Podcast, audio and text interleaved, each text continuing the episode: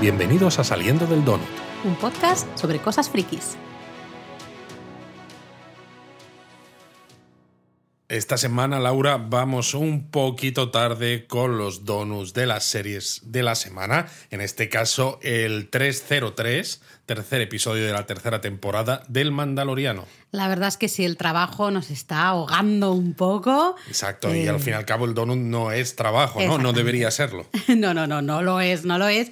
Eh, hemos estado, bueno, he estado yo fuera en Barcelona trabajando, entonces, bueno, cuando viajamos sí que ya es imposible. Yo ¿no? también he estado trabajando, porque lo dices de una manera, he estado en Barcelona fuera trabajando, no como tú, que has estado aquí tocándote el bolondrón. Yo solo diré que tú has visto como tres o cuatro veces este episodio de, de, de Mandalorian, ¿no? Con lo cual, pues no sé, trabajar, trabajar.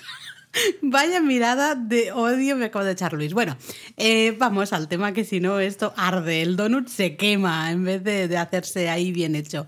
Eh, titulado El converso, o bueno, la conversa también puede ser. Es que claro, el inglés te, te, permite jugar mucho más con esta, esta situación de que no sabes el género, a, no sabes. a quién se está refiriendo exactamente. 59 minutazos, el capítulo más largo hasta el momento de Mandaloriano. Sí, a mí me ha parecido muy buen capítulo, eh, ya lo digo aquí de antemano, aunque ahora ahondaremos. Eso sí, un poco peculiar.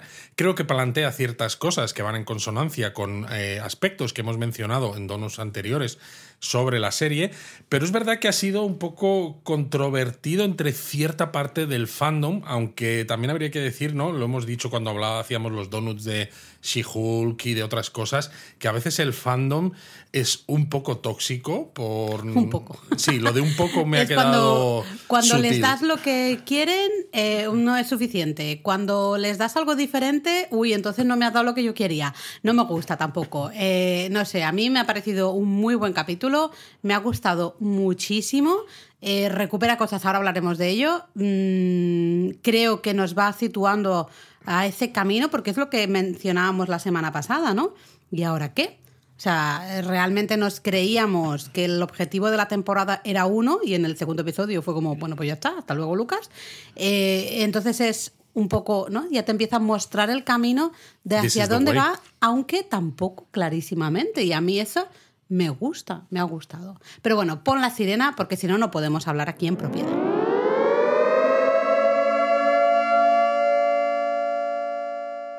Pues sí, había que poner la sirena porque claro, ya la propia intro del episodio nos muestra al doctor Pershing, eh, si nos acordamos, ¿no? Es este doctor que salía ya al principio de la primera temporada. Al principio, principio. Exacto, aunque luego salió más veces, eh, que estaba con los imperiales que querían capturar a Grogu. Y luego además en esa intro nos sale esa chica eh, imperial, esa mujer imperial que va en la misma nave de Moff Gideon, con lo cual ya sabes que luego van a salir, porque cuando te salen en la previa dices, vale. Bueno, es un típico, el típico, ¿recuerdas esto? Pues si no te acuerdas, recuérdalo porque hoy vamos a tratar de esto en concreto. Van a salir estos personajes. Esa ha sido parte de la crítica, ¿no? Que hay una parte importante del episodio que trata de estos personajes, pero claro, hay alguna gente que se quejaba, oh, es que el Mandaloriano es como una serie muy de, no lo sé, de evasión, ¿no? Porque es un western, entonces son episodios cortitos, súper sencillos, el mandaloriano va con su pistola, hace su aventura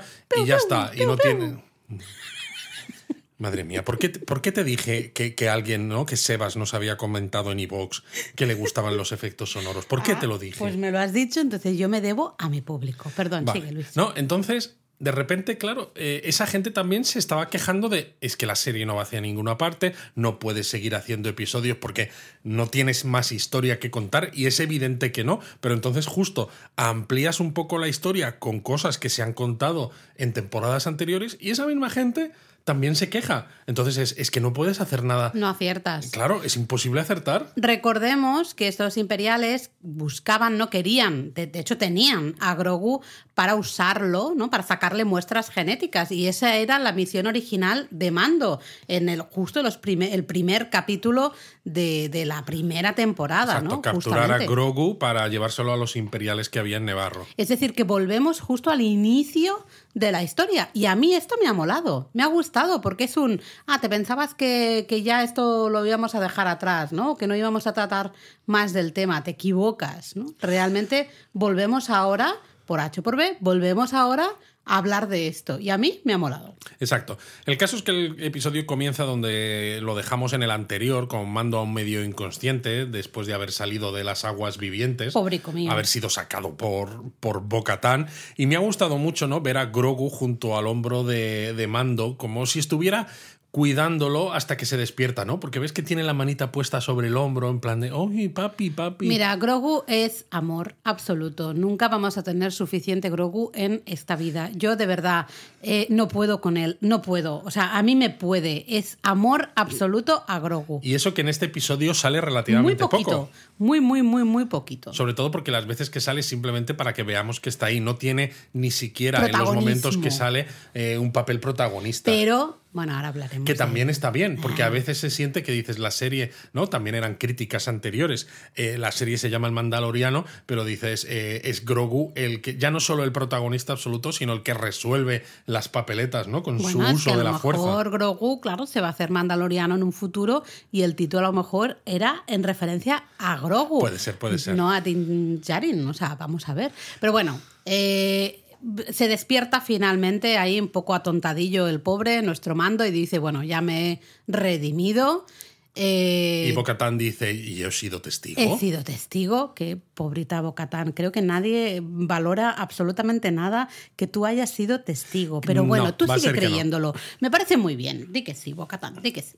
Y Mando, pues claro, recoge un poco de esa agua, Porque, de esas aguas porque vivientes. sabe que nadie se fiará eh, de. que nadie se va a fiar del testimonio de Bocatán. Pero claro, quiere que haya una prueba física, ¿no? Que es un poco lo que yo decía. Es como, pues menos mal que se le El ha selfie, ocurrido recoger esto, porque si no, es como tú imagínate que le pide eh, una foto a. a- Lo llevas diciendo tres donuts distintos. Sí, pero es que en el último donut yo lo dije pensando, da- Laura pues va a hacer algún guiño y tú sa- sacaste otro tema de conversación y fue como, what the Ah, fuck? que molesta cuando tú haces algo y así alguna bromita y la otra persona no te Pero es sigue que el las mías son interesantes, Laura. Bueno, es muy interesante en ese momento porque Bo le dice, a- le pregunta a Mando si ha visto algo. Eh, y él no dice que no, dice, ostras, además no me esperaba que las aguas fueran tan profundas. Y Bo, de hecho, le dice que no solían serlo, que no lo eran, y que debieron ser las bombas, ¿no? Que causaron movimientos sísmicos. y Pero a mí me parece esto un A ti, a mí y absolutamente todos. Porque todos además- sabemos que esto es bullshit. Eh, Claro, si no eran tan, eh, tan profundas esas aguas, ¿cómo puede vivir ahí un mitosaurio Que que, no, que ya no. lo hemos visto en el episodio anterior que está?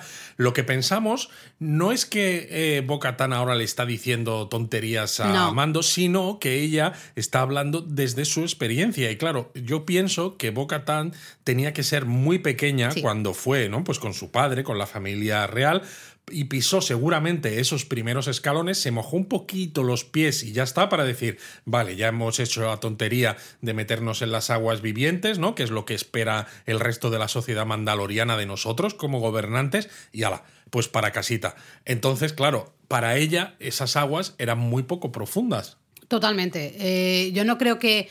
O sea, la vemos, es muy curioso este momento ya del episodio. Primero, yo estaba todo el rato pensando, sigue con el casco puesto, cuando es bastante raro, porque justo sales del agua, lo normal por, para ella sería quitarse el casco, ¿no? Para que se le seque el pelo, no sé, algún tipo de cosa de esa. La vemos, o sea, yo la veo totalmente en shock.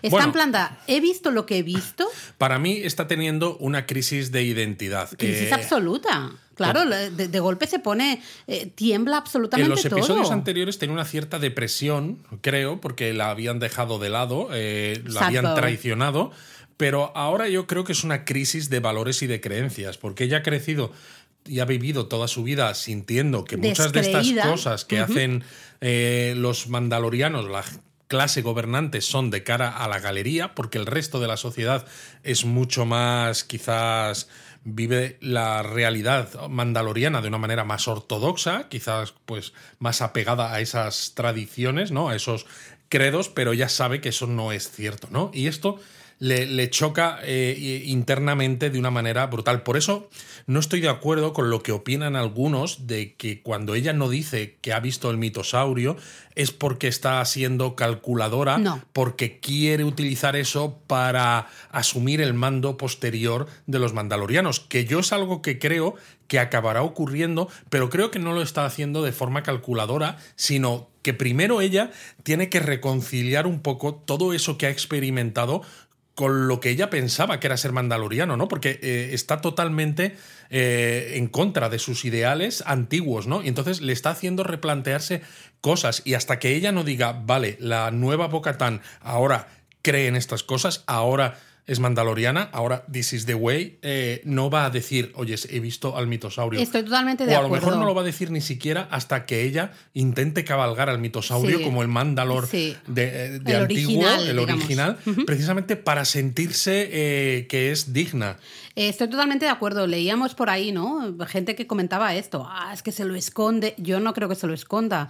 Ella, de hecho, tú ves un poco la duda cuando le Aunque pregunta. no le veas la cara. Exacto. Es que se le ve la, se le ve la Eh, duda. de- le- pero de- no has visto nada, Na- no había nada vivo ahí debajo. Ella está en plan también un poco de, ¿he visto, realmente he visto lo que he visto? ¿O estoy como medio, me está afectando esto de llevar el casco puesto tanto rato? ¿no? Em, como que todavía no tiene muy claro exactamente qué está pasando. Y sobre todo cuando, cuando Mando le dice que no, que él no ha visto nada, pero sin embargo nota que él sigue eh, firme en su fe mandaloriana, ¿no? Entonces, claro, esto también te, te machaca por dentro en el sentido de dices, ¿cómo puede ser que yo estoy te- esté teniendo estas dudas a pesar de haberlo visto con mis propios ojos? Y el que esta no lo ha persona que no lo ha visto no tiene absolutamente ninguna duda de que este es el camino correcto. Bueno, esa es, eh, Es así la es fe. la fe, ¿no? Al final, el, el- el creer en algo, ¿no?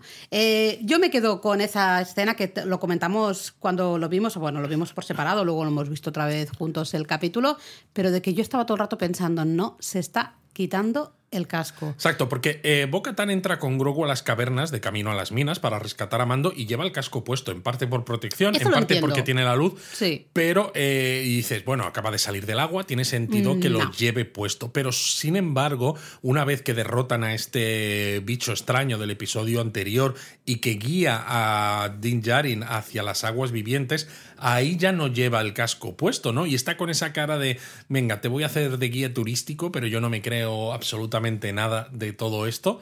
Y aquí, sin embargo, lo sigue llevando puesto. Sale del agua con el casco puesto. Está sentada ahí en plan pen- reflexionando sobre su vida, sus creencias, su todo, y está con el casco puesto. Eh, yo estaba con la alerta máxima en plan de qué está Bueno, pasando. es que ahí aquí? ya ves que es una boca tan diferente. Totalmente, totalmente, ¿no? Bueno, se van de camino al planeta. Que por cierto. Ah, perdón. Sí, no, un, un guiño que el texto. Hablando, porque estábamos hablando ¿no? de cuando le lleva a Din Djarin ¿no? y le hace de guía turístico, me estaba acordando del texto de Din Djarin, el que le enseña la armera en el primer episodio, que está escrito en mandaloriano y demás. No sé si sabías que ese texto traducido sale del éxodo de la Biblia, porque los mandalorianos al final están basados en la diáspora judía. Eh, Por eso sale el éxodo en ese, en ese texto, que es un poco lo que yo hablaba en los donos anteriores, ¿no? De esta diáspora y el ser tan fieles a ese credo como manera de no perder tus tradiciones. O sea, que Eh, bueno, encaja. mini punto para ti, entonces. Mini punto Venga, para que no te enfades. Mini Venga, punto para gracias. ti. Bueno, tenemos al trío Calavera yendo al planeta de Bo y ahí ella sigue. O sea, no se ha quitado el casco ni para secarse un poquito eh, el pelo, nada. Y yo lo siento, pero yo estaba ahí en plan de sigue con el casco puesto, sigue con el casco Sí, puesto. hay algo raro, porque además ella le dice, te invitaría a tomar algo, mando, pero seguro que no te vas a quitar el casco. Hombre, y ella en, dice... en plan de ahora que hemos conseguido ¿no? Que te bañes ahí en las aguas. Pero pues- claro, ella se lo está diciendo como con el tono este de la boca tan de antes, pero De dices, recochineo, pero, si tú no te estás quitando tampoco Ahí el está, casco. ahí es está. como, ¿qué me estás contando, Bocatán? Eh, hace un teatro absoluto, porque es, es un poco de recochineo, pero hacia ella misma también. Totalmente. Tiene que reírse un poco de la situación porque está tan chunga, ¿no? Está tan en shock Y con todo fíjate eso. que, cuando tiene él, que cuando él dice que no se va a quitar el casco, no le dice, This is the way, este es el camino. Y ella lo repite, This Mm. Sí. is the way. Sí, que, que dices de nuevo, eh, parece recochineo, pero no, ¿no? realmente. Y atención, ahí es un momentazo que hemos dicho, Grogu no tiene casi protagonismo en este capítulo, absolutamente de acuerdo, es Pero- verdad.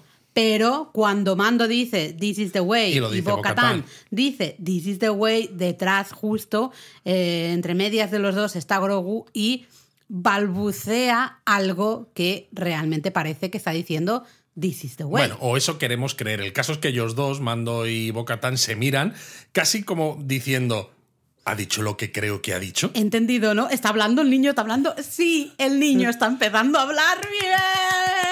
Ay, no lo vamos a comer cuando diga This is the way. ay, mira, de verdad, eh, tremendísimo, tremendísimo. El caso es que se acercan a Kalevala, el planeta donde vive Bocatán, y de repente empiezan a recibir disparos. Y ven que son interceptores TIE, es decir, estos cazas TIE especiales que tienen las alas en punta, que vimos por primera vez en el retorno del Jedi, que son más rápidos que los caza TIE normales, aunque, como el resto de los TIE, no tienen motor de hiperespacio, lo que significa que tienen que haber venido de alguna nave imperial más grande que esté por el sector. Claro, ¿y quién hay en esa nave? ¿Quién manda esos interceptores TIE, Luis? ¿Quién manda las naves al mando? Exacto. ¿Eh? ¿Eh? A ver, ¿qué? Gideon. A ver, sabemos que o suponemos que va a escapar, A porque ver, bueno, creo que el un- personaje va a volver a salir. No, hay un momento, en, eh, no recuerdo quién, un poquito más adelante. adelante. sí que comentan que ha escapado o que se dice que se ha escapado. que encaja muy bien con que pueda estar aquí, pero yo creo que es un poco pronto porque si él está prisionero, ¿no? Se supone que va hacia el tribunal de guerra o lo que sea. No, que no, que ya se ha escapado, Luis. Pero ya, pero una cosa es que te escapes y otra es que ya tengas todo montado como para es hacer esto. Gideon, él va muy Yo rápido. creo que a lo mejor podría ser el gran almirante Thrawn. Yo creo que estamos todos un poco en esas, ¿no? Pensando, ¿será Porque el señor Ahsoka- azul este o no? Ahsoka ya mencionó al gran almirante Thrawn eh, Sí. en la temporada 2. Parece ser que este gran almirante Thrawn va a estar en la serie de Ahsoka y sería una manera de atarlo todo, ¿no? Eh, recordemos que Thrawn inicialmente era del universo expandido, ¿no? Lo que ahora es Legends, que salió en las novelas de Timothy Zahn, pero que Filoni lo hizo canon al ponerlo en Rebels. Entonces, Hmm. De bueno, hecho, yo justo cuando se mencionó, ya, bueno, lo mencionó Ashoka, eh, yo ya me descargué ahí un libro, compré un libro, uno, estuvimos Heredero hablando. del Imperio, que es el primero de la trilogía de Timothy Zahn. Eh, lo tengo ahí pendiente de leer todavía, me lo empecé a leer, pero no estaba yo como para leérmelo y ahí está, así que tendré que recuperarlo en esta semana por si acaso. Lo que pasa que, claro, lo que se cuenta en esa trilogía no es canon, aunque el personaje ahora sí que sea Bueno, canon. pero para al menos saber un poquito de ideas, de conceptos, de cosas de las que puedan ¿no? sacar un poco a la hora de escribir este personaje en esta serie, en, en The Mandalorian.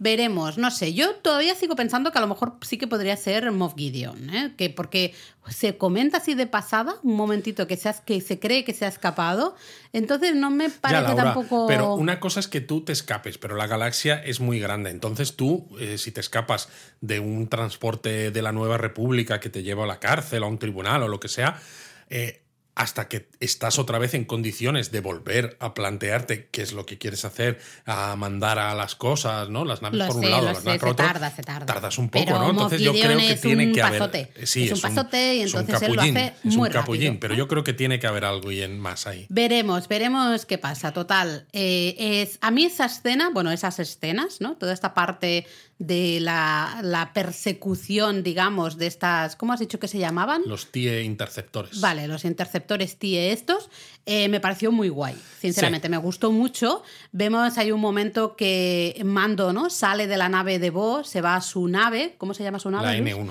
La N1, y ahí hay una, una batalla súper chula, muy guapa, eh, con los, justamente estos interceptores entre los cañones, ¿no? Entre las montañas ahí. Exacto. A mí hay una escena que me gusta mucho cuando hace Bo-Katan un giro para destruir el último de los interceptores que mueve una de las alas de su nave, pero solo una de ellas, ¿no? Que le hace hacer un giro de 180 Guau. grados. Me encanta. Sí. Y claro, parece que está todo resuelto.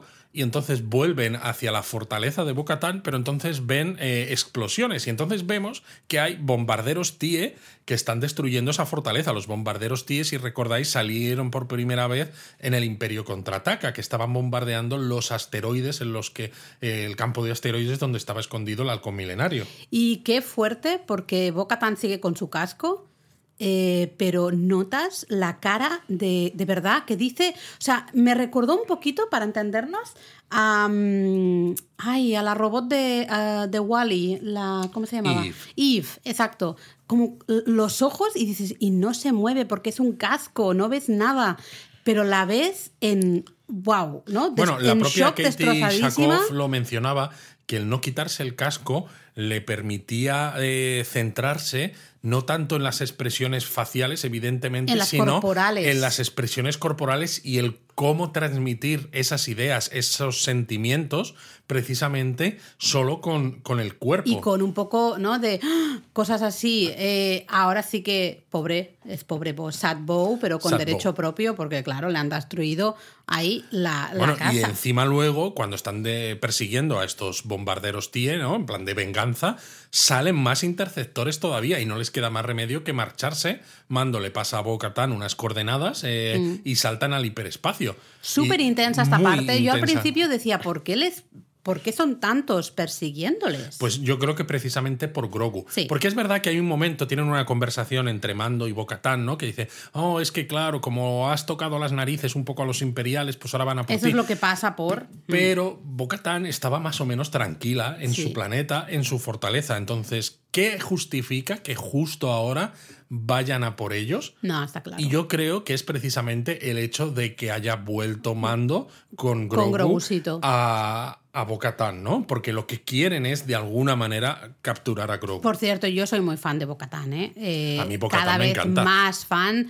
Me encanta y un momento que está, ¿no? Justamente por esos cañones y, y dice, oye, que llevo... eh, Sí, porque lo desde hace pe- súper-bien, ¿no? Sí, ¿no? Y des- desde pequeña llevo... Exacto, volando por volando estos por aquí cañones y tal. tal, hasta que se choca un poco con la Y nave. dice, bueno, hace un poquito ya de eso, ¿eh?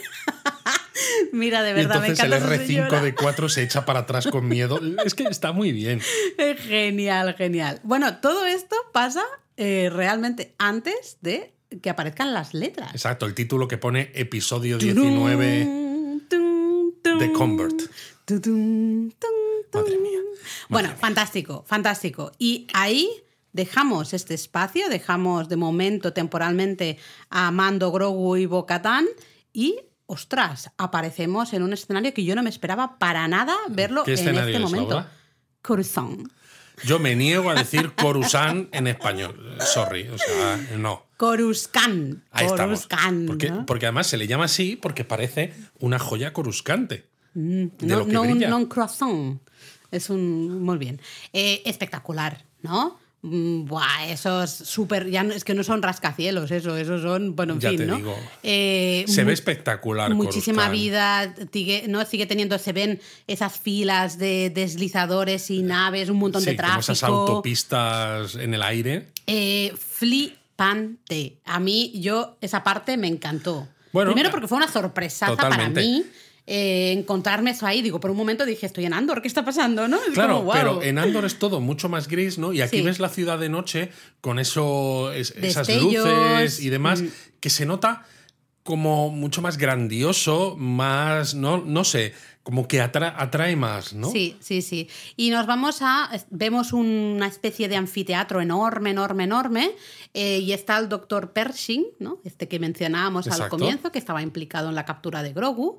eh, que teníamos claro que el doctor Pershing, como tal, no quería realmente hacerle daño Bueno, a Grogu. eso le decía a Grogu. Supuestamente. Decía que quería extraer muestras. Yo no sé si me lo termino de creer, pero bueno, vale, nos lo creemos. Y está dando como una especie de charla, ¿no? En ese, en ese mega anfiteatro. Y habla un poquito de que, bueno, ciertas cosas de las que hacía estaba mal. Eh, habla de que ahora él forma parte de un programa de, reinse- de amnistía, reinserción. programa de amnistía. Exacto, se llama programa de amnistía. Y como que se vende un poco, vende un poco la parte positiva de lo que la ciencia, lo que él sabe, de lo eh, que puede podría aportar, aportar a la nueva la república. nueva lo que es curioso es que vemos a la chica imperial esta del comienzo, ¿no? Esta que decimos, ojo, que si estos salen en la previa, es que van a volver a salir. Y justo la chica se sienta entre el público escuchando la charla de Pershing. Buah, cuando la ves, yo la vi aparecer y dije, mierda, eh, ¿qué va a pasar aquí? bueno, es que Nos tiene, la van a liar. tiene cara de. Tiene cara de mala. ¿eh? Tiene cara de mala, aunque, eh, si te acuerdas, hacía de Gentorra, una de las Freedom Fighters, en Ant-Man and the Wasp Quantumania. O sea, que hacía de buena. Oh, pues no, mira, no había, no había caído. Pero bueno, creo que menciona algo que a ti te hizo gracia de, el- en el discurso, ¿no? El Pershing. Bueno, sí, menciona a los caminoanos, ¿no? Un guiño a la primera trilogía y demás. Y bueno, pues luego al final de la charla le preguntan cosas, incluido un moncal, como el almirante Akbar, Esa parte a mí me, me ha encantado porque se ve todos los ricachones de, de que no es tan diferente de Andor. Absolutamente. Porque además le dicen, hay uno que se hace como el tonto a propósito, ¿no? En plan de, ay, un- un república, no sé qué, no sé Todos cuántos. me dan igual. Todo es lo mismo, yo ya no sé. Bueno, ya me enteraré de los cambios cuando les haya. En plan de, a mí no me afecta nada. O sea, estoy tan por encima de todo, tengo tanto dinero, vivo tan cómodamente también que lo que le pase a la gente como tú realmente me la pela. da absolutamente igual. Me encanta eso, me encanta, Exacto. me- porque es muy real Totalmente. Y fíjate de todas maneras que la charla de Pershing no habla de cómo juntar ADN Sí. de dos personas diferentes, que es como una manera de hacer un ADN mejorado, ¿no? Sí. De extraer lo mejor de una, de una fuente de ADN y lo mejor de otra, ¿no? Entonces es, ¿por qué quieren el ADN de Grogu? Y todos sabemos que Grogu es muy sensible a la fuerza, ¿no? Con lo cual yo creo que esto va a ser importante para el desarrollo futuro de la serie y para unir con Estamos cosas- pensando la trilogía la trilogía más actual más nueva. reciente, Exacto. ¿no? Vale, yo creo que todos vamos pero luego, luego un hablamos un poco más Eh, bueno, vemos a Pershing que se marcha, se sube a un taxi. Un droide taxi, Droid- vamos. droide taxi, muy divertido porque el droide te gira la cabeza para hablar con Pershing y Pershing es- hay un momento que dice, pero mm, mira, para frente. Y es adelante. como, pero que es un droide, que puede hacer las dos cosas. Y le Pero- llevan- Pero Ah. sobre todo le va contando, ¿has visto la nueva exposición de no sé qué? Oh Sí. my, oh my. Es como, madre mía, alguien se ha pasado con la programación del androide para que parezca Todos más- redichos, muy Sí, redichos. Y, y como mucho más cercano, ¿no? Y al final resulta casi peor. Eh, le lleva a, eso, a ese complejo. El ¿no? de- Amnesty Housing. Exacto, eh, la- como la residencia de todos los que están en este programa de amnistía. Y bueno, pues lo que tú dices, ¿no? Le va recomendando eh, lugares que, que ver. Yo lo que me preocupo, lo que me preocupo, lo que me pregunto y lo que me preocupa, he hecho ahí una mezcla, es realmente por qué está haciendo ese discurso público de una manera tan detallada eh, Pershing, justamente. Yo entiendo que es una manera de, de hacer público el entender que has hecho o que estabas, estabas en el otro bando y ahora eh, justamente te has pasado o han conseguido con este programa, Exacto, que, ¿no? que justamente. estés en el lado correcto. Eso es. Eh, pero Yo es como es un- muy detallado Yo ese creo que es un, poco, es discurso. un poco eso, sobre todo para personas a lo mejor que han tenido un perfil alto en el sentido de si tú has estado, porque si tú has sido un esbirro normal y corriente, ¿no? Has sido ahí un indio, como se dice a veces, pues, bueno, pues da un poco igual, ¿no? Pero si tú has sido un científico que has estado involucrado en estudios y en cosas que están ahora prohibidas además, pues tienes que hacer como una especie de acto de contrición público,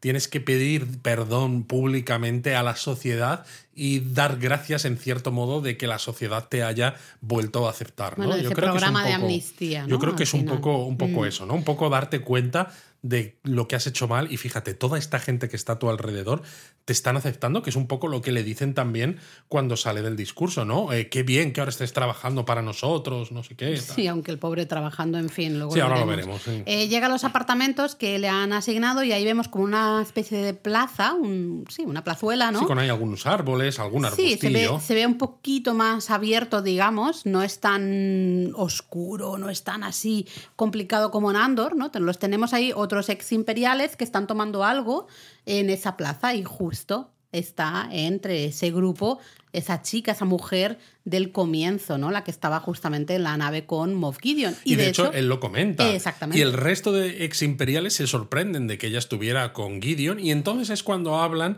de que se ha escapado camino del tribunal de guerra. Aunque hay otro que dice que eso es una tapadera porque le han enchufado un borrador de mentes. Y aquí nos acaban de, de spoilear el final del episodio sin que nos demos cuenta. Porque Pero es eso, eso mencionan es ya de algo. nuevo eh, todos los temas estos que decimos siempre de la pistola de Chekhov, ¿no? Tú mencionas el Mind Flayer, este borrador de mentes, Sí. y no lo mencionas al azar, lo mencionas eh, porque se te va a quedar en la cabeza, ¿no? Porque no es, o sea, no son palabras cualesquiera, o sea, si tú dices borrador de mentes, dices, jolín, aquí hay algo, ¿no? Es chungo Eh, esto. No me lo está diciendo por nada. Y efectivamente. Y efectivamente.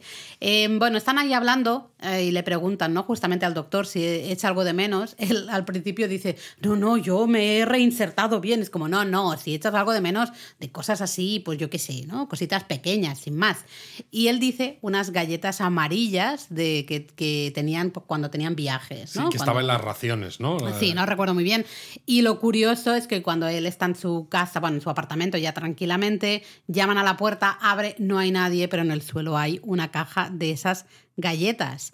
Eh, yo aquí ya pensé, esto ha sido la chica, Eh, sí, yo- segurísimo. lo pensamos todos. y eh, en ese momento yo estaba Esta convencidísima chica no es de fiar. que no me fío de la porque chica. además, más adelante, la chica le va a decir que ella ha obtenido estas galletas del, eh, de los astilleros imperiales donde se están, digamos, donde se está trabajando en todas esas naves imperiales que se están desmantelando. Sí, se están desmantelando con el objetivo de destruir exacto. todo. O sea, vemos durante todo el episodio que el objetivo al final es destruir absolutamente todo lo que tenga el sello, digamos, ¿no? Lo que venga de Y ese pasado. Evidentemente, imperial. yo creo que la chica sí que ha obtenido las galletas de ahí, pero por lo que vemos, eh, es verdad que no sabemos en este momento ¿no? cuánto tiempo ha pasado, pero yo creo que en el episodio, tal como se muestra, en el momento en el que él se va a la cama después de haber hablado con este grupo de ex imperiales, ¿no? De haber brindado, pues con este cóctel que tienen ahí, que parece un yogur de estos en tarro de cristal. Es un yogur líquido. Eh,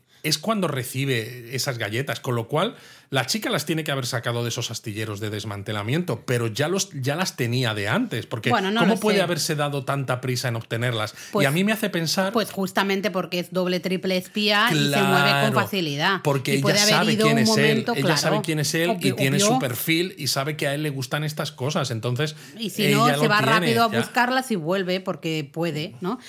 Vemos, eh, no vamos a entrar tampoco aquí en mogollón de detalle, pero vemos que ya le va comiendo la cabeza, ¿no? Se lo lleva ahí de paseíto, no sé cuántos, putipín, patapam, pitipín, que, puede, que deberías seguir con tu experimento, que si tu experimento es bueno, pues al final la nueva república se tiene que dar cuenta de que es bueno, que él sí es bueno para la humanidad, ella pues entonces hay que seguir, pitipum, pero tal, pero sí, pero no, pero... Que es como, amigo, date cuenta. Amigo, date cuenta que te está haciendo aquí, vamos, o sea, te está llevando por el camino que ella quiere y tú no te estás dando cuenta, tú estás tomando ese polo mm, que brilla en la oscuridad maravilloso eh, y no te estás dando cuenta. Yo estaba aquí en plan de, pero por favor, si es que, es que te está llevando por donde ella quiere que te lleve. Y claro, eh, cuando luego está en el trabajo, Pershing, eh, porque al principio parece que le cuesta, ¿no? Desde cuando ella le dice, no, sí, podemos. Él está con mucho miedo, ¿no? Yo está creo que con es en miedo, plan, no, lógicamente, no, porque tengo está que recién salido aquí, eso es. Mm. de, ese, de ese reacondicionamiento, por decirlo de alguna manera. Pero cuando habla con su supervisor al día siguiente, se, está- se da cuenta de que todo lo que está haciendo es eh, añadir cosas al sistema para su destrucción. ¿no? El supervisor le dice que, en efecto, que están todas esas cosas marcadas para ser destruidas porque son cosas imperiales. Y él le dice, pero ¿no podría tener yo algún permiso para usarlas y demostrar que se puede obtener algún Que no valor todo de ello? es simplemente para destruir, Exacto. Y ¿no? él dice, no, no te líes, nunca nadie del programa de amnistía ha pedido este tipo de permiso porque habría que hacer el documento A27 no sé cuántos y tal. Y le dice, bueno, venga, vale, Vale, vale. se va. Pero claro, esto le hace cambiar un poco de opinión, ¿no? Eh, Bueno, con todo el putopín, patapín, patapín Claro. de, la, de la chica, pues claro, al final él dice, oye, pues ¿sabes qué? Que sí, que quiero, Quiero, seguir con mi investigación, ¿no? Exacto. Él lo racionaliza también gracias a que la chica le va comiendo el tarro, ¿no? Cuando ella le dice es que seguir órdenes ciegas en el imperio es lo que nos hizo también, ¿no? Ahí Ir está. por ese mal camino, que en parte es verdad. eh, y la nueva república verá que tu investigación puede ser beneficiosa, tal, ¿no? Entonces está claro que. que- Es, es interesante porque, claro, eh, ves realmente tú como espectador, eh, te, realmente ves los dos lados, ¿no? O sea, entiendes, hay una parte que sí que puedes, ves, a ver si me explico. Tú ves esa nueva república y te da un poquito de asco, sinceramente, y más que nos va a dar. Bueno. en el sentido de que dices, está destruyendo absolutamente todo, tenemos a un doctor simplemente, que es una eminencia en su simplemente campo. porque es imperial. Sí, pero es una eminencia en su campo y le tienes destruyendo cosas. No, le En tienes de- archivando, archivando cosas, cosas. Que ni Es siquiera decir, es el que las destruye. En vez de estar haciendo algo en su campo, que es al final la investigación médica. Bueno, Em, a mí no eh, esto me ha eso, ¿no? parecido, ¿no? Toda esta parte del episodio muy estilo Andor y al mismo tiempo no. Porque, y me explico. Por un lado, hay mucha burocracia, como ya veíamos que la había en el Imperio, el Andor, que en parte dices. Tiene sentido, ¿no? Porque ¿cómo puede la nueva república sustituir con rapidez al imperio, ¿no? Toda esa organización, ¿no? Todo eso, eh, todo ese cúmulo de funcionarios y de estructura burocrática sin mantener más o menos eh, algo parecido. Dices, bueno, los cubículos donde trabajan, ¿no? Parece que están un poquito más separados que los cubículos donde trabajaba Cyril Karn Sí, en pero Andor. la, la idea es la misma. Tienen ¿eh? forma cuadrada en lugar de circular y hay más luz que dices, ya es algo mejor, ¿no? No es tan oscuro, pero el tipo de trabajo sigue siendo igual de poco emocionante, no se da ningún impulso a que nadie piense por sí mismo, eh, es todo muy robótico, muy absurdo. Total, es lo que te decía. Para mí es una condena en vida. Yo al final del episodio te iba diciendo, es que esto no es la prisión de Andor, pero lo parece. Sobre Porque todo- están, o sea, les ponen un traje específico. No pueden moverse eh, la, la- la gente que está en este programa de amnistía, ¿eh? me refiero. Van vestidos de una manera para que todo el mundo sepa que son presos. Eh, bueno, no se- no, no presos, pero sí lo son. no, perdona, es exactamente lo mismo. pueden salir de No su pueden perímetro. salir de, su- de un perímetro establecido, es decir, son presos de esa zona.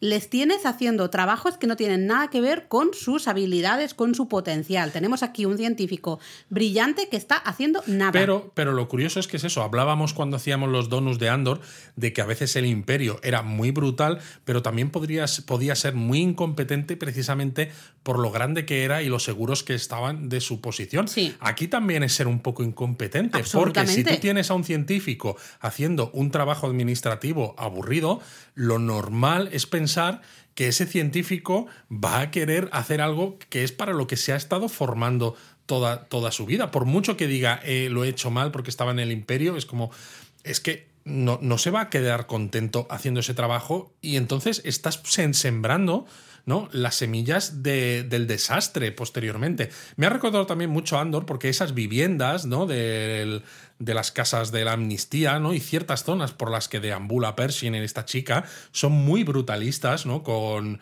eh, con, eh, lo diré, con hormigón, Hormigón. visto, etcétera, pero al mismo tiempo están un poco más iluminadas que en Andor y vemos incluso esa pequeña plaza con la mesa comunitaria en la que hablan con estos ex imperiales. Le da un toque diferente, pero sigue teniendo ese rollo brutalista que dices, esto no me gusta, ¿no? Y tampoco me gusta que les llaman y fomentan que se llamen por un código alfanumérico. Es terrible. Como es los que, propios claro, Luis, soldados o sea, imperiales. yo sigo diciendo, esto es una prisión. Es una prisión en vida, una prisión, vale, sin vallas, Es como la propia prisión de Andor. Pero Absolutamente, o sea, eh, de hecho hay un momento que Pershing y la chica, lo siento, es que yo no me acuerdo de su nombre, eh, se, se presentan y claro, se dan sus nombres, sus nombres reales, evidentemente son personas. ¿Cómo que L52, G28? ¿Qué me estás contando? O sea, ¿qué, qué manera de tratar es esa a las personas? O sea, increíble. Y bueno, y, y más me voy a cabrear al final del, del episodio, ¿no? Pero bueno, estoy de acuerdo que tiene partes como muy parecidas a Andor y luego otras partes quizá no tanto, ¿no? Con ese Coruscant hemos, le- lo veíamos, ¿no? Cuando salen de paseo hay un señor haciendo trucos de magia, gente La que está como ellos paseando, mismos están tomando con los el, helados, con el estos, polo ¿no? este brillante. O sea, se ve que hay mucha más libertad que en los momentos del imperio. pero es eh, una libertad falsa. A mí lo que me duele ha sido es curioso, es una ¿no? libertad falsa. Totalmente, ¿no? Elia menciona que viven un billón de personas, de los billón, de los nuestros, nuestro, no billón, trillón en inglés. americano. Mm. Exacto, ¿no? Y es curioso porque sale un pedrusco y dice, esto es eh, la montaña más alta de Coruscant, cuando ves alrededor un montón de rascacielos que son todavía mucho más altos y dices, madre mía, esto es la montaña más alta de Coruscant. Sí. O sea, hasta qué punto eh, todo ese planeta es un planeta ciudad, está todo Brutal. urbanizado, ¿no? Es tremendo. Eh, es también interesante, de todas maneras, que aunque huele a reeducación, ¿no? Un poco como los Huele, drugos dice, apesta, Luis, por la Dios. naranja mecánica.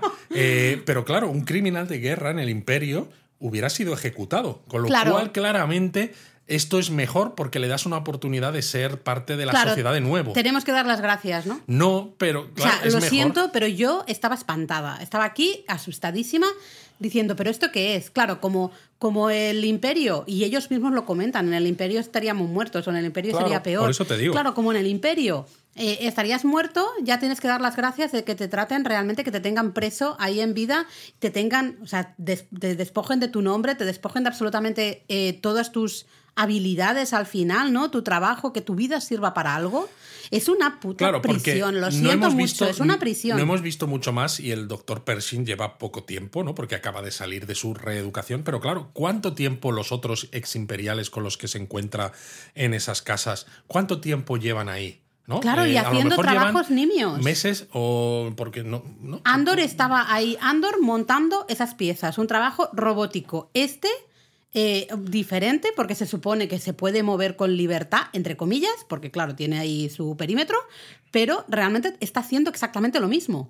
En vez de montar unas piezas que serán luego para mm, X, eh, aquí son mm, archivar cosillas para destruir. O sea, es exactamente lo mismo. Yo estaba, de verdad, en este momento estaba diciendo, Dios santo, Cuando si ese esto es la trabajo nueva lo podrían república... hacer androides. Sin embargo, tienes a personas haciéndolo precisamente porque no te fías de dejarles que hagan eh, el trabajo para el que ellos, eh, digamos, están y preparados. para demostrar tu control, para demostrar tu control sobre estas personas. Maneras, les muy- quitas el nombre, Totalmente. les pones ese código. Esto es manipulación De absoluta. todas maneras, claro, el imperio tenía un montón de gente dedicado al esfuerzo bélico, por llamarlo de alguna manera. Había muchísimos soldados y gente que sin ser soldados, el propio Pershing, estaban dentro de esta maquinaria del imperio. Y fíjate que en el episodio este ya se menciona que se está desmontando también la flota de la alianza. Sí. Que dices, aquí hay algo muy extraño, porque claro, eh, en parte también es... ¿a- ¿A qué se van a dedicar todas estas personas que de repente te vuelven, por así decirlo, que tienes que reintegrar en la sociedad, pero no tienes ni siquiera ejército? Que, que, yo cuando dicen estamos desmontando la flota de la Alianza, a mí esto me recordó mucho a el problema que tiene la República, la antigua, en las películas de las precuelas, de por qué necesitan un ejército clon, porque esa República no tiene ejército. Y también creo que engancha con la trilogía reciente de por qué surge la primera orden y luego se necesita esa resistencia, porque la nueva República ha desmontado toda su flota y no tiene ejército Sí. tampoco. Pero es que, claro, tú decías, eh, ¿cómo reintegrar a toda esta gente? Hombre, eh, haciéndoles, eh, poniéndoles estos nombres alfanuméricos. No, no, está claro que así no. así no. Así no, es que esto solo va. o sea, yo, yo lo único que veo es fracaso absoluto. Y O sea, no se aguanta de ninguna manera. Que les hacen hablar cada dos por tres con droides para Ay, bueno, comprobar mira, su estado favor. anímico y si son un problema para otros incluso. Pero lo triste es que estos droides son muy fáciles de engañar. Que a mí esto me... ha- Porque sabes que te van a preguntar, siempre te preguntan lo mismo y sabes que tienes que responder. eh, con lo cual dices, o bien no hay gente suficiente para hacer este trabajo, o bien esta Les nueva igual. república no tiene interés. Es, les, les da igual. Eh, de verdad, a mí me recordó un poquito, así salvando las distancias, pero esas preguntas que te hacen cuando viajas a Estados Unidos, no voy a decirlo por si acaso, pero no de, de, has venido aquí a matar o No, no, sé cuánto. ¿no? ¿Eh? Bueno, pero hay así, hay algunas preguntas siempre en muchos Y países. sabes que ¿eh? siempre tienes que responder que no. Exactamente, en Japón también cuando eh, vamos también te hacen unas preguntas bastante absurdas que dices, a ver, pues es que si pongo que es evidente no me dejas entrar. No, A mí me vamos. recuerda a lo que veíamos también del imperio en Andor, que veíamos que tenían muchos recursos, pero veíamos que también podían ser un poco incompetentes porque estaban demasiado seguros de sí mismos, que lo dice el propio Andor, ¿no? Es, podemos entrar aquí simplemente con un uniforme porque ya eh, ellos están tan creídos que ni, me miran. Mm, No sé, yo sigo pensando, eso es una prisión abierta, pero es una prisión. Eh, noto, pues eso, el, no sé, la, la manipulación absoluta, el control absoluto, la, el pasotismo en cierta manera de esa nueva república. Eh, me voy a pillar un, un cabreo considerable al final del episodio. Aquí ya iba calentita, pues al final todavía. De hecho, ha habido gente que se ha quejado de que por todo esto que estamos comentando ahora, este episodio parecía más un episodio de Andor que el del Mandaloriano. Bueno, teniendo en cuenta que Andor sigue siendo, mm, yo creo, de mis series favoritas de la actualidad, pues es lógico que este episodio a mí me haya gustado, ¿no? Justamente Claro. por esas cosas. No es 100%, pero es, es parecido. Bueno, total, que, te- eh, no- que nos liamos, Luis, nos, nos, liamos, pero bueno, para eso están los donuts, ¿no? No solamente para hablar de qué pasa en el episodio, sino de reflexionar Sí, sobre sí. ello. Em, vemos al final que, claro, a Pershing se le han hinchado ya las narices y al final dice, oye, mira, que sí, que necesito tu ayuda. Eh, necesito pues, Un- material un de laboratorio esto, portátil laboratorio para empezar portátil. a retomar la investigación. Y ella, oye, encantadísima de la vida. Ella es maravillosa, una amiga a 100. Y le dice, sí, sí, pues venga por la noche, nos vamos a ir a la zona de astilleros, que es donde están los restos de las naves que tú comentabas, y cosas imperiales, y seguro que de ahí sacamos todo lo que tú necesitas. Sí, bueno, él al problema". principio no sabe que se van a ir allí, pero claro, le dice, no, tenemos que tomar aquí el tren Mm. porque tienen que salir de su perímetro y se cuelan, claro, porque al ser como son gente del programa de amnistía, Presos. no tienen, digamos, un pase para poder entrar al tren. Yo te ayudo en el vocabulario específico, ¿no? Bueno, estarás contento con ese tren. Hombre, a mí me gusta que salgan trenes. Lo que a pasa ver, Luis es muy fan de los trenes, para Claro. los que no le Y a mí el tren me ha parecido peculiar. Eh, entiendo que, claro, la historia del Mandaloriano desde el principio está hecha como si fuera un western, ¿no? Sí. Entonces este tren a mí me ha recordado Total. a un tren del oeste. Porque, claro, tú tienes deslizadores que flotan y se mueven sin más. Entonces me sacas ahora un tren que se ve claramente que tiene una locomotora. Es decir, que necesita arrastrar al resto de no, coches. pero es simplemente diseño, porque, porque queda Pero ¿qué guay de esa manera. Si estás perdiendo capacidad de que se siente gente en toda esa. Pero si iba medio vacío, no si les hoy hace en día, falta. Laura, tenemos trenes que tienen tracción distribuida, que no que necesitan no les hace locomotora. falta. Es solo para que quede bonito, para que parezca lo que se supone. O sea, que ellos dicen, uy, mira, en el pasado, muy, muy, muy en el pasado. Yo creo que está hecho para que trenes". parezca un tren del oeste, porque luego hay un momento Total, que se total. acercan los droides que son los revisores pidiendo los, Tickets, los tickets please. Y ellos lo que hacen es irse yendo hacia los coches hacia atrás para ir eh, bueno, pues para ir huyendo de ellos y cuando salen al extremo de un coche, ¿no? Esas separaciones que hay entre coche y coche parece como los típica, las típicas películas del oeste, ¿no? Que tienes que saltar para llegar al siguiente coche cuando dices, si hasta el metro en ciudades como Madrid, por ejemplo, hace ya años que los coches son en forma de oruga, que no tienen esos huecos, que no tienen ese, ese peligro, ¿no? Entonces está claro que está hecho a propósito para que recuerde a esas escenas del oeste. Eh, Estoy de acuerdo y yo he de decir que justo esas escenas del tren a mí, bueno, se me hicieron un poco largas, fíjate lo que te digo. Es como no me hace falta tanta historia para que al final se tengan que, pues al final tienen que saltar. Que también es muy del oeste. Sí, sí, sí. O sea, la, la escena en sí, el concepto en sí me gusta, pero se me, fue, se me hizo un poquito demasiado largo. Pero bueno, Tondes, saltan del, right? del tren y, y, bueno, llegan justo, ¿no? Ahí a los astilleros. ¿Tú qué prefieres, los Tom Days o los Bendu Days? Madre mía. Eh, tenemos que decir que nuestro hijo se pasó como 24 horas o no sé cuántas horas diciendo la expresión esta, bueno, lo que dice la chica, ¿no? De Tom Days, am I right? Am I right? Eh, llegó a ser cansino. Bueno, dejando esa parte. Menos mal eh, que Eric no escucha los donuts todavía. De momento. Se abre el plano y vemos un destructor estelar, ¿no? Ahí a medio a medio desmontar. A mí me ha gustado porque en este episodio, ¿no? en esas escenas de Coruscant, aquí en estas escenas en los astilleros, aunque se sigue viendo que hay mucho volume. Yo es que lo vi muy pequeño, ese destructor. Parecía un mini destructor. Pero hay escenas en las que el plano se abre bastante más, que Sí. evidentemente hay pantalla verde, lógicamente no, porque no tienes un destructor estelar a a tamaño real en ningún lado. ¿Ah, no? No.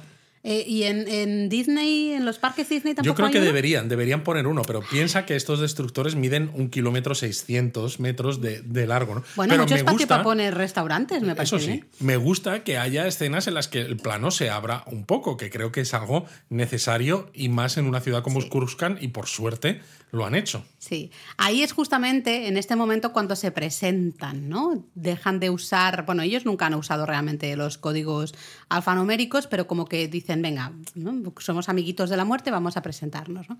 Y ella es cuando justamente dice que se llama Elia, que me lo has dicho Elia tú antes. Kane y dice que es oficial de comunicación Ya, y yo claro. digo una polla. Ya, claro. O sea, mm, vamos, es como sí, hombre, si tú eres oficial de comunicación, yo soy modelo. Venga, hombre, sí, ya.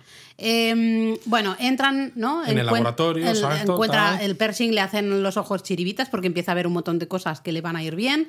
Y hoy Que también es un poco ridículo, sinceramente, desde el principio. Porque se supone que el doctor Pershing está involucrado en temas de clonación, ingeniería genética, que ya le ha dicho uno de estos droides eh, psicólogos que no, que no se puede dedicar a ello ni aunque sea a nivel personal, porque está prohibido por los acuerdos de Coruscant, de no sé qué. Oye, lo de los acuerdos estos siempre fatal, ¿eh? Son como los de Sokovia, sí. Exactamente. Y claro, ahora llegas a un laboratorio portátil, abres una caja que casi parece una nevera de estas portátil con la que íbamos a la playa cuando yo era pequeño, ¿sabes? Que llevaba los bocadillos y la cerveza, mete cuatro cosas y dice, ya está, ya con esto puedo empezar a hacer... Ready. Ya puedo hacer mi investigación. Y dices, ¿pero qué mierda de investigación hacías tú? ¿Qué hacías? no sé.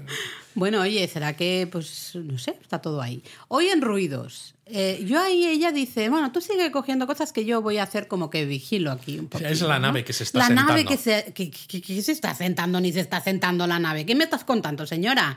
¿Qué dice usted, señora Elia? No me la creo. Eh, total, al final, evidente, les capturan.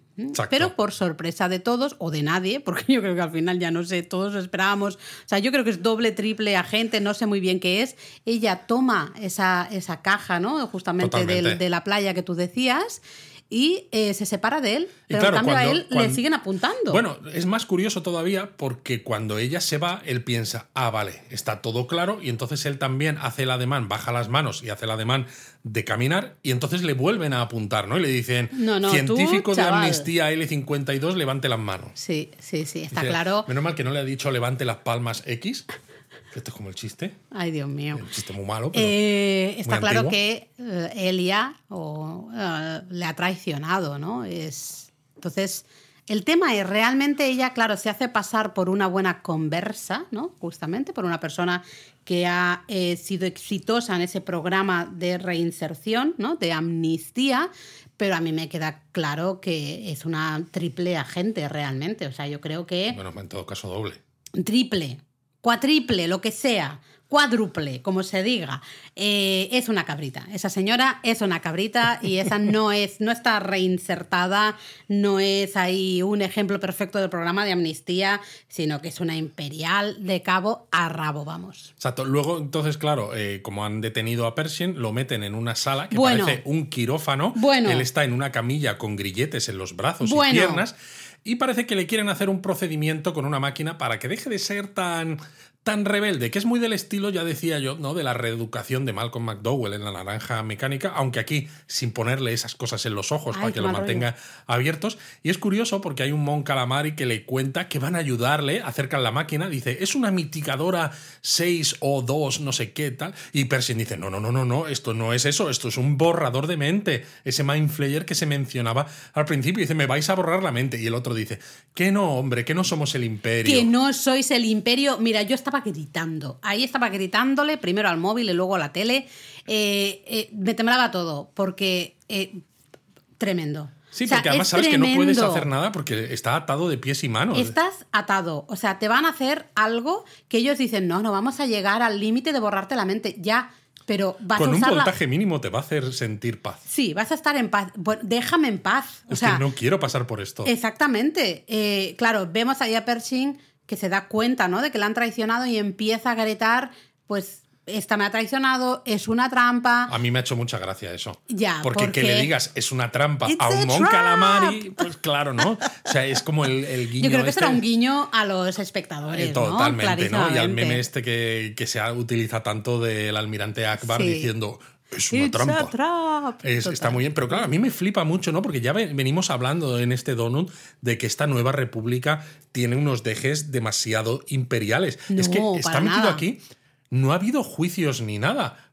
O sea, eh, tú puedes decir, vale, te detengo porque te has saltado ese confinamiento perimetral, ¿no? Te has hecho, has hecho lo que no deberías y demás. Pero antes de aplicar. Te hemos encontrado con material imperial en tus manos. pero no antes de, de, someterte a un procedimiento médico como este Mind Flayer, este borrador de mentes, aunque sea en un voltaje bajo, digo yo, que deberías tener derecho a exculparte, ¿no? A tener un abogado que hable por ti. Y no, aquí no hay nada de esto. Menuda república, me parece tremenda. Y es un poco lo que comentábamos con Andor, ¿no? Esos grises mucho más reales que las historias de buenos contra malos, que yo siempre digo, y lo dije cuando hablábamos de Andor, la trilogía original me sigue gustando, me sigue encantando y me gusta también en su contexto. Que tenemos que retomar el rewatch sí. en cuanto acabemos la temporada de mando. Vamos, vamos tarde, pero, pero me gusta que en el momento actual, porque no somos los mismos que en los años 70, en el momento actual se nos presenten también eh, estas verdades, ¿no? Y es una república que no es no es maravillosa, no todo es oro, no todo es Y- bonito. pero no solo es porque sea el momento actual, yo creo que porque Star Wars todavía sigue haciendo mucho contenido pensando también en los fans antiguos, ¿no? Intenta gustarle a fans nuevos, evidentemente, pero también a los antiguos. Y claro, los antiguos ya hemos vivido esas películas donde todo era mucho más maniqueo, mucho más blanco, Mm. Blanco-negro. negro. Entonces es posible que cuando nosotros ya no estemos, a lo mejor, ¿no? Si Star Wars sigue adelante, que digo yo que sí, pues a lo mejor se puedan volver a hacer eh, contenidos así, porque habrá nuevas generaciones que no hayan visto ese tipo de cosas. Pero de todas maneras me parece mucho más real, porque es algo que hemos dicho muchas veces, no hay nada 100% bueno ni 100% malo, hay muchos oscuros, ¿no? Los blancos, todos gris. Eh, me parece mucho más interesante, creo que hay mucha más historia eh, así que no simplemente la nueva república, todo va perfecto, tratan a la gente maravillosamente bien y es que ¿qué si no, no cuentas? tienes, si no tienes conflicto, no tienes historia que contar, ¿no? Y como ya la historia básica del bien contra el mal ya la has contado, pues aquí necesitas contar todo lo que hay entre medias. Ramificaciones, exactamente. ¿no? Bueno, total, le dicen eso, ¿no? Le- que con el voltaje mínimo que estará tranquilito, estará feliz, se sentirá bien, ¿no? A mí me ha hecho mucha gracia porque se le acerca a uno de los de la Nueva República con un casco que parece en serio uno de los cascos de uno de los de Daft Punk. Tendrían que haber puesto alguna canción de, de Daft Punk que haber- ahí, entonces ya hubiese sido maravilloso. ¿no? Es que a mí me ha hecho mucha gracia. Y se lo ponen y entonces conectan la máquina flojito, ¿no? Mientras la chica y el supervisor miran a través de unos cristales. Y es verdad que cuando conectan la máquina a un voltaje flojo, vemos que Pershing, ¿no? Como que se sonríe un poco, Ya, Luis, como que le da eso, pero eso es, es horrible, porque Claro, igualmente porque te tú están. no lo has pedido. Es que es una violación Totalmente, al es final. una violación. Mental en este caso, pero es. Aunque, aunque el, el endgame, ¿no? Digamos, el resultado final es que te sientas mejor. Me da igual, me estás Totalmente, forzando totalmente. a sentirme mejor. ¿Qué carajo es esto? Exacto. O sea, no. Y justo el supervisor le dice a Elia lo que tú estabas mencionando, ¿no? Hace un momento, ¿no? De que ella es un ejemplo de que a pesar de que haya fracasos como Pershing, ella es un éxito para el que el programa, programa de amnistía. funciona, que puede funcionar. ¿no? El, el supervisor dice, bueno, venga, vámonos a tomarnos unas cervecitas. Y ella dice, "Ah, que, bueno, él es un fracasado, pero es mi amigo realmente, así que yo me quiero quedar aquí, por- se lo debo por él. Y el supervisor le aplaude, no, qué buena eres, fantástico, bueno, yo me largo, ¿no? Él Pero es curioso porque es lo que vengo diciendo desde hace un rato. Son una panda de incompetentes. No. Porque el Mon Calamari y todos los Se que marchan. están y todos los que están en la sala se marchan. Se el van a tomar un café supervisor por ahí. se marchan. Es como confían tanto eh, o, o son incapaces de pensar en que pueda quedar todavía alguien que sea fiel al imperio. Es que les- o yo creo que les da igual en este caso. Pues no, no sé qué es, pero el caso es que es incompetencia pura y dura. Sí, y esto pues te va a llevar al desastre. En ese momento tú sabes que en el momento que se marcha, tú has visto el Mon Calamar y demás, las enfermeras que hay por ahí, que se marchan todos, que dices, ok, mm, ya es raro que te marches cuando está un procedimiento activo, ¿no? Un tratamiento ahí en activo. Vale, se marchan.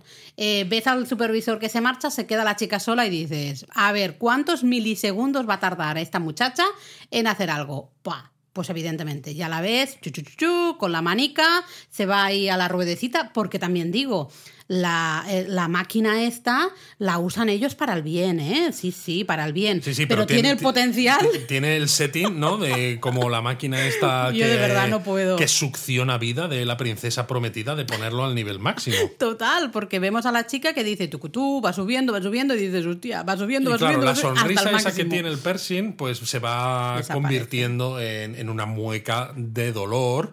Y bueno, pues no sabemos qué va a pasar con él. Eh, claro, el tema aquí es, y hay gran es una debate, duda, ¿eh? ¿no? Es una duda grande. Em, entendemos que ella es una agente de Gideon, ¿no? Es decir, ella sigue siendo imperial.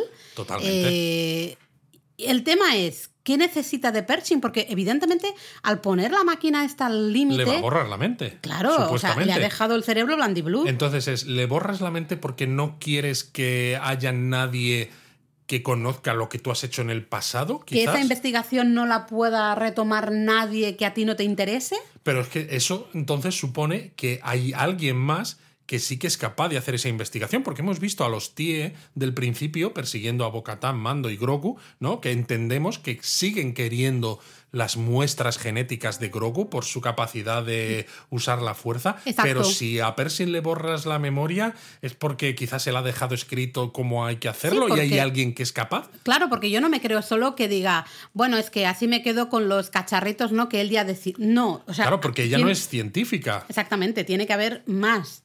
Tiene que haber más. Y, y tal como ha puesto ahí al máximo la maquinita, le ha frito el cerebro completamente. Ese Pershing no puede. Vamos, me extrañaría mucho. No sé qué explicación, si, si en el caso de que se recupere, no sé qué explicación nos darían, ¿no? Pero porque es un poco extraño. Es un de que poco diga, extraño, sí. eh, no sé, ahora recuerdo justo. La investigación, yo sí que lo recuerdo. El resto de cosas no, pero la investigación sí.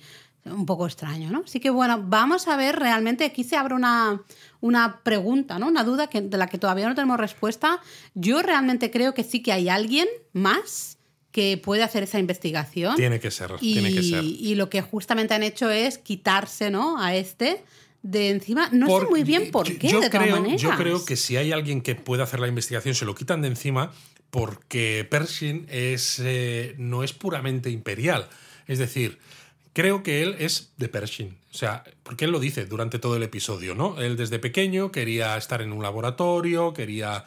eh, su madre murió, ¿no? Si hubiera habido esta investigación genética hubiera podido clonar un corazón, etc. Es decir, Pershing para mí no es ni de la República ni del Imperio. Es de la ciencia. Es de la ciencia, aunque esté un poco. Bueno, aunque. Bueno, la ciencia puede usarse, él lo mismo lo dice, para el bien o para el mal. O sea, la- su, su investigación a manos de unos puede Sí, ser una cosa, a manos de otros puede ser otra él cosa. puede estar incluso equivocado, ¿no? Eh, eh, centrándose demasiado en unas investigaciones Sí.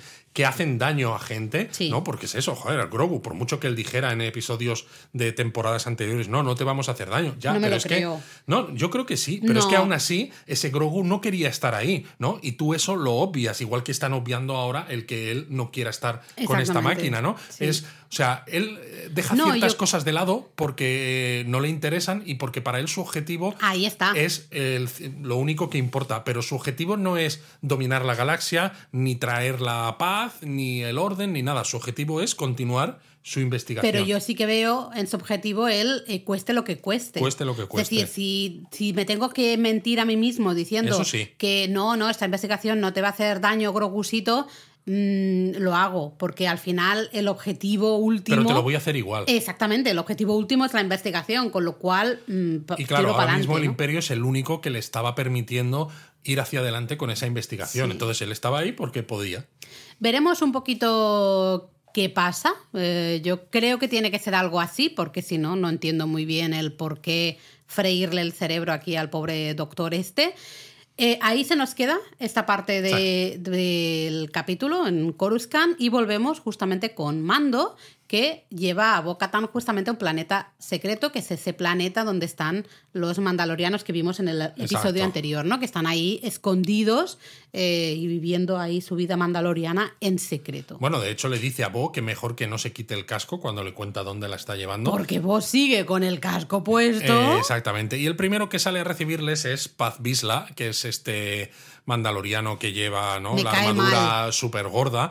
Que sigue siendo igual de capullo y de confrontador, y el que le dice a Mando que qué hace ahí, que es un apóstata. Es que casi, Eh, casi parece, o sea, si no llevara casco, escupiría. Claro, yo, entiendo que con el casco no puedes escupir. Claro, el mando, pero- mando le dice, ¿no? Que ha estado en las minas de Mandalor y le dice, eso no es posible, Mandalor está. es un planeta que está tóxico, ¿no? Que está maldito y tal.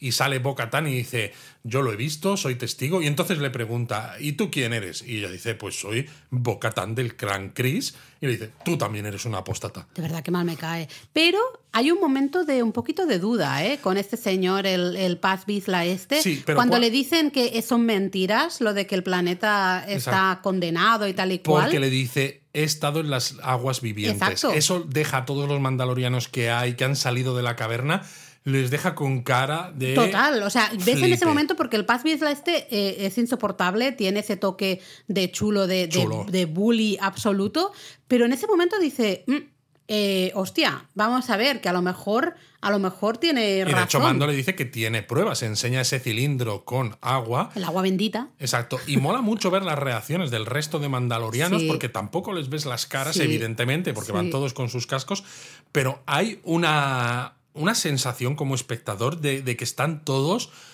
eh, aguantando la respiración en plan de, puede ser, puede ser. Eh, Será verdad, será verdad. Total, entran a esas cavernas, van a una sala donde está la armera y Mando le da justamente ese vial que has dicho tú, ¿no? Con el agua bendita, ¿no? Y, y ella lo echa en una especie de, bueno, no sé cómo... Es como el pensief de, de Dumbledore en A ti Harry te encanta Potter. mezclar series, Pero ¿eh? es que es como eso, porque tienes ahí un plato así, pues más o menos grande, donde echas eso y el agua, en este caso, y salen unos colorcillos, ¿no? En lugar de salir recuerdos, salen unos colorcillos y dice la armera, efectivamente, estas son las aguas de. son las Que me waters". encanta cómo habla la armera. Es, en efecto, es agua de las aguas vivientes o algo. No, lo dice como así en inglés. Pero Siempre tiene como- ese tono. Eh, me encanta, me encanta, ¿no? Oye, eh, aplausos para Mando. Porque mira que Bocatán, ella va diciendo todo el rato, yo he sido testigo, yo he sido y testigo. nadie yo le hace caso, testigo". pobre Bocatán. Pasan de es como ella. Bocatán, que te calles ya, hombre. Cállate la boca. suerte que Mando guardó un poquito de agua ahí en el vial este, porque si no, esto no hay manera de demostrarlo, ¿eh? Tremendísimo. Y de hecho le dice a Mando la armera, dice, vuelves a ser uno de nosotros, this is the way. Y le dice, Bocatán, según el credo, también estás perdonada, estás redimida. Y flipas, porque Bocatán dice, yo no vivo según este camino, ¿no? Exacto. Y a mí me flipa porque la Bocatán que hemos conocido hasta ahora Se habría casi hecho, reído. Habría hecho bromas, en plan Sí. de, eh, pero ¿qué me estás contando? A mí esto de seguir el camino, de A que mí tú estar no me tienes que redimido". perdonar Claro, de nada. ¿Tú porque- quién eres? O sea, déjame en paz. Eh, en cambio, ¿no? Eh, está ahí en plan de. Primero se queda así un poco en, en shock y la armera, claro, le dice: ¿Te has bañado en las aguas vivientes, no? Y Bocatán dice: Sí. Y dice, di- le pregunta a la armera: ¿Te has quitado el casco desde entonces? Y estamos ahí todos en casa gritando: ¡No se lo ha quitado! Evidentemente dicen: No, no me lo he quitado. Y claro, Entonces, le dice, entonces es parte del credo, Uno y ¿no? uno, y dos. mientras que estés aquí, eres una de nosotros y puedes irte cuando quieras. Eres libre de, de marcharte cuando quieras. Pero mientras estés, eres parte de eres nosotros. del grupo. Y de hecho, Dice, this is the way. This is the way, y lo, repiten, todos. todos. que es súper emocionante. Muy emocionante. Se van acercando todos, ahí ya no las Por eso a mí, ahí. el tercer episodio de la primera temporada, cuando parece que Mando quiere salvar a Grogu y está solo, y acaban apareciendo todos los mandalorianos a ayudarle a escapar, Sí. que dicen todos el This is the way, a mí ese episodio me encantó. Es es súper emocionante y es más emocionante porque no vemos la cara de Bocatán, lleva el casco, pero notas lo emocionadísima que está, lo Exacto, descolocada Mientras le van que dando está. golpecitos en el hombro, ¿no? De Brutal. camaradería, de ya eres una de nosotros. Eh, súper, súper, súper emocionante. Eh, La ves en plan de. Eh, como un poco la emoción de mm, vuelvo a tener un grupo de gente. La emoción no estoy convencida del todo, no sé muy bien qué. Es un poco la cosa de Pero no sé es, muy es bien el qué. ahondar de nuevo más en esa crisis de identidad. Por de- supuesto, ahí Porque voy. además acaba mirando, ¿no? Esas, Mm. Ese signet, el- esa marca del, de la cabeza del mitosaurio, que es lo que identifica a los mandalorianos, que está justo en la es. pared de la sala donde Y está claro, la armera. Ella lo ha visto. Ella Nadie ha más. visto al mitosaurio. Ella lo sabe, por más que esté todavía un poco en. Que no es un mitosaurio, es un realsaurio. Porque ya no es un mito. Madre mía. es real. Buah. Y aquí se acaba el episodio, vamos a dejarlo porque no sé qué decir. Em, conclusión, Luis. no- bueno, yo creo que se nota que nos ha gustado Nos ha mucho. gustado, sí, pues nos hemos Este, enrollado a hablar. También es verdad que ha sido un episodio largo. Era largo, era largo. Em, no sé, a mí me ha molado un montón. Creo que hay guiños a cosas previas y hay guiños a cosas, ¿no? De, de esa trilogía Sobre todo más decíamos, y reciente. justo es curioso, porque lo decíamos en el donut del episodio anterior, ¿no? Que la serie tenía guiños a aspectos previos de Star Wars, pero no tanto a lo nuevo. Y aquí, por ejemplo, eh, yo creo que las empezamos a tener de una manera mucho más clara, ¿no? Se da importancia a capturar a Grogu, se da importancia a la investigación genética, y yo creo lo que hemos dicho al principio, que si quieren a Grogu es por su capacidad para usar la fuerza. Y claro, en el episodio 7 y en el 8 de las películas tenemos a Snoke, que parece ser que lo crea Palpatine, y en el 9 sale el propio emperador, que es un clon, con lo cual necesitan material genético para hacer un clon que pueda eh, sentir la fuerza y usarla. Entonces yo creo que va a ir por ahí. Yo también, yo también lo creo. Yo creo o sea, que, van a unir, porque- y parece ser también que la remesa mala, la temporada actual, también va a conectar un poco con, con todo esto. Eh, dejando aparte que nos guste el tema del Palpatín resucitado este, ¿no? Que a mí el, no. el clonado, que yo creo que la gran mayoría no nos gusta, nos sobró, no nos gustó nada eso. Pero bueno, yo creo que es un poco el decir, oye, de la misma manera que intentamos eh, enlazar con cosas del pasado eh, por nuestra situación ¿no? temporal, vamos a enlazar también con cosas del futuro y así, aunque hay algunas cosas que no nos hayan gustado, al menos se siente que realmente todo forma parte de ese universo, ¿no? Y bueno, luego está el tema, eh, seguimos ahondando en el asunto, ¿no? El tema mandaloriano. Eh, a ver, tenemos aquí a esa Boca Tan con esa crisis absoluta de qué es ser mandaloriano. En este episodio no hemos visto tanto eh, el caso de Mando, de nuestro Mando, ¿no? Porque sí que lo vimos en el episodio anterior. Él en el episodio anterior, con ese ejemplo de la sopita, por ejemplo, Sí. ¿no? Se daba cuenta de que hay muchas maneras de ser mandaloriano. Yo pensaba, ¿no? Lo decíamos en el donut anterior, que no se puede unir a todos los mandalorianos y retomar y rehacer Mandalore con una base de celotes, ¿no? Tan No, ortodoxos. total, estoy de acuerdo. Pero, pero, tal como nos presentan a Boca Tan en este episodio, que se siente parte de un grupo que son justo estos hijos de la vigilancia, ¿no? Los Children of the Watch, o como narices lo digan en español, eh, pues a lo mejor sí que va a ser una, una base, no lo sé. Pero, Sí, pero yo creo que nos están eh, realmente poniendo, están poniendo el foco en Boca Tan como la persona que probablemente dé aire nuevo a ese grupo de mandalorianos. Pues no lo sé, porque fíjate, a ella la han permitido volver al grupo, o sea, o la aceptan en el grupo precisamente porque ha hecho cosas que cumple ese credo. Y ella precisamente ese credo que se lo tomaba a Chufla, eh, le está, está empezando a sentir que hay algo real en ese credo, con lo cual me está pareciendo que sí que van a mostrar un futuro de Mandaloriano mucho más ortodoxo. ¿Tú crees? Sí, yo fíjate, no, lo creo. Yo creo que al final eh, hay una parte de Boca Tan que es la que decíamos que se veía mucho mejor la, tem- eh, la temporada, el episodio anterior, ¿no? De mostrar que hay muchas maneras de ser mandaloriano. A mí me que ser mandaloriano que- no es ponerse el casco y ya está. Justo. Porque al final lo que dicen esta, esta panda un poco de tan ortodoxos es que el único, el buen mandaloriano es el que no se quita el casco jamás. El casco es igual a mandaloriano. No, hombre, digo yo que serán más cosas, ¿no? Creo que, que se va a llegar ahí. Lo que pasa que también, claro, si estamos hablando, ¿no? Decíamos al principio que estos mandalorianos eh, están hechos un poco imagen y semejanza de la diáspora judía, en el momento en el que los mandalorianos recuperen Mandalore y vuelvan a vivir allí, a lo mejor no necesitan tanta ortodoxia, porque Claro. ya vuelven a tener otra vez Claro. un lugar al que pertenecer y que sienten como suyo, Claro. ¿no? Entonces ese puede ser parte del camino. Hablando de otras cosas, El me ha gustado el título del episodio. Te iba a decir, porque es que además, claro, no solo juega con hombre-mujer, ¿no? Converso, conversa, tampoco eh, sabemos a qué converso, a qué conversa se Puede refiere. ser con prosa también.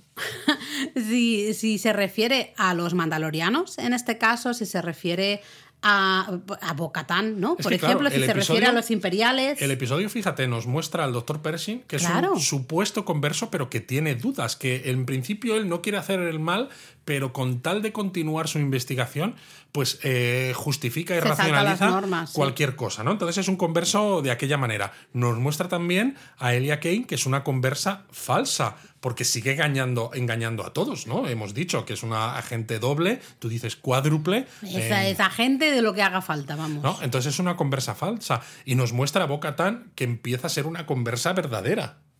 Eh, sí. Eh, bueno, es que eh, yo me ha parecido súper interesante Bocatán en este episodio por eh, todas esas dudas que se le ve y eso que no se quita el casco Y en ningún fíjate momento. que ¿eh? este sable oscuro ¿no? que tiene Mandaloriano, sabemos que no va a ser importante para unir a los Mandalorianos porque Din Djarin tiene el sable Y nadie le y la armera caso. como que le ha dado absolutamente igual. Pero, pero yo creo que el mitosaurio Hombre. sí que va a ser importante. Y al igual que dicen los mitos de Mandalor, que el primer Mandalor cabalgó el mitosaurio y eh, unió a todos los mandalorianos, me da la sensación que Boca Tan va a acabar haciéndolo, eh, un poco parecido ¿no? a la peli esta, la de Avatar, ¿no? Cuando al final el Jake acaba cabalgando el bicho este que... No me acuerdo, Luis. Yo Avatar no soy muy fan. Eh, ojalá. Y, y yo creo que eso va a suponer su vuelta al liderazgo. Además, sería. Independientemente del sable. Sería súper poético porque ella es la que explica la historia del mitosaurio, ¿no? Justamente en el episodio anterior lo hace con ese, um, esa un poco chulería, ¿no? Tan de boca, tan de, de ese momento, de fíjate ¿eh? lo que dice que cabalgó el mitosaurio. Ja, ja, ja, Hostia mierda, me he caído en las aguas me he encontrado un ojo ahí del mitosaurio, lo he visto, me he hecho pipí es que me ha mirado al corazón. Eh, o, o, sea, sería súper poético ver a Bocatán cabalgando este mitosaurio y uh, uniendo ahí a todos los mandalorianos. Queremos que esto suceda. Queremos que suceda. Por favor, Filoni, hazlo realidad. Eh, y John Favreau también. Bueno, yo soy de Filoni. Filoni, hazlo realidad. Eh, nada más. Yo Vamos creo que a ver ha encontrado un. Filoni, ¿no? Con esta serie. Sabía que lo ibas a decir. Te he dejado ahí un poquito de, de- de hueco, a ver si lo decías. ¿Has Era para que- terminar el episodio por todo lo alto. Pues todo nada. lo bajo. Por todo lo bajo terminamos este donut y aquí seguimos con ganas de ver siguiente episodio. Aunque ¿Alguna ya estamos de, más allá de la mitad, ¿eh? Porque nos quedan otros cinco episodios y ya. eh, por dónde van a ir los tiros en este próximo episodio? ¿Te atreves a decir algo? No, yo no, ¿eh? Yo, yo no, me atrevo a decir nada. Estoy un Pero, poco a la pero creo que teniendo en cuenta lo que hemos visto del ataque de los imperiales a Mando y Bocatán, creo que vamos a volver a ver a los imperiales, en este caso a Gideon. eh, Yo ya toca que salga, ¿eh? Sí, yo Sí, creo que va a sí, volver a sí, salir y se va a liar parda. Se va a liar parda, pues nada. Aunque, aunque creo que el título del sexto episodio, o sea, habla, mm, podría indicar que van a hablar del pasado de Grogu. Es verdad que lo comentamos, eh, lo comentamos, que nos van a hacer llorar casi seguro. Veremos, Nos van a veremos. tocar la patata segurísimo. Bueno, tocaría, ¿no? Un poco, porque hemos estado... Queremos saber cómo Grogu escapa a la Orden 66. Claro, exactamente algo más de Grogu. ¿Quién es Grogu? No sabemos realmente nada de Grogu. Eh, Exacto. No sabemos cómo acaba ah, en, el- en ese planeta, ¿no? Donde Mando va a intentar capturarlo. Eh, no sabemos si él era, eh, pues no sé, sensible a la fuerza, pero estaba en un planeta, pues por ahí suelto, ¿no? Entonces, ¿cómo se enteraron de que existía? Con lo cual, si, se- si, si sabían eh, estos imperiales que existía esta persona que era sensible a la fuerza y por eso contratan a cazarrecompensas para capturarlo, es porque de alguna manera tenían información de él, con lo cual bueno, hace en los trailers se veían y se escenas que veía el parecían las del templo Jedi, exacto. ¿no? Entonces, Tiene bueno, sentido ¿no? que Grogu estuviera en ese templo Jedi cuando Ay, el emperador da la orden 66. Ay, que vamos a sufrir porque aunque sea algo pasado, pero nos va a doler a todos igual, a Grogucito, que no nos lo toquen, Pero claro, si, si vamos a ver ese pasado, ¿va a volver a salir Anakin Skywalker? Ah, Bueno, ahí queda la pregunta. eh, queda poco para saberlo. Queda poco para saberlo. Así que aquí nos vemos para comentar el siguiente capítulo de Mandaloriano. Os Os, queremos queremos 3000. 3000.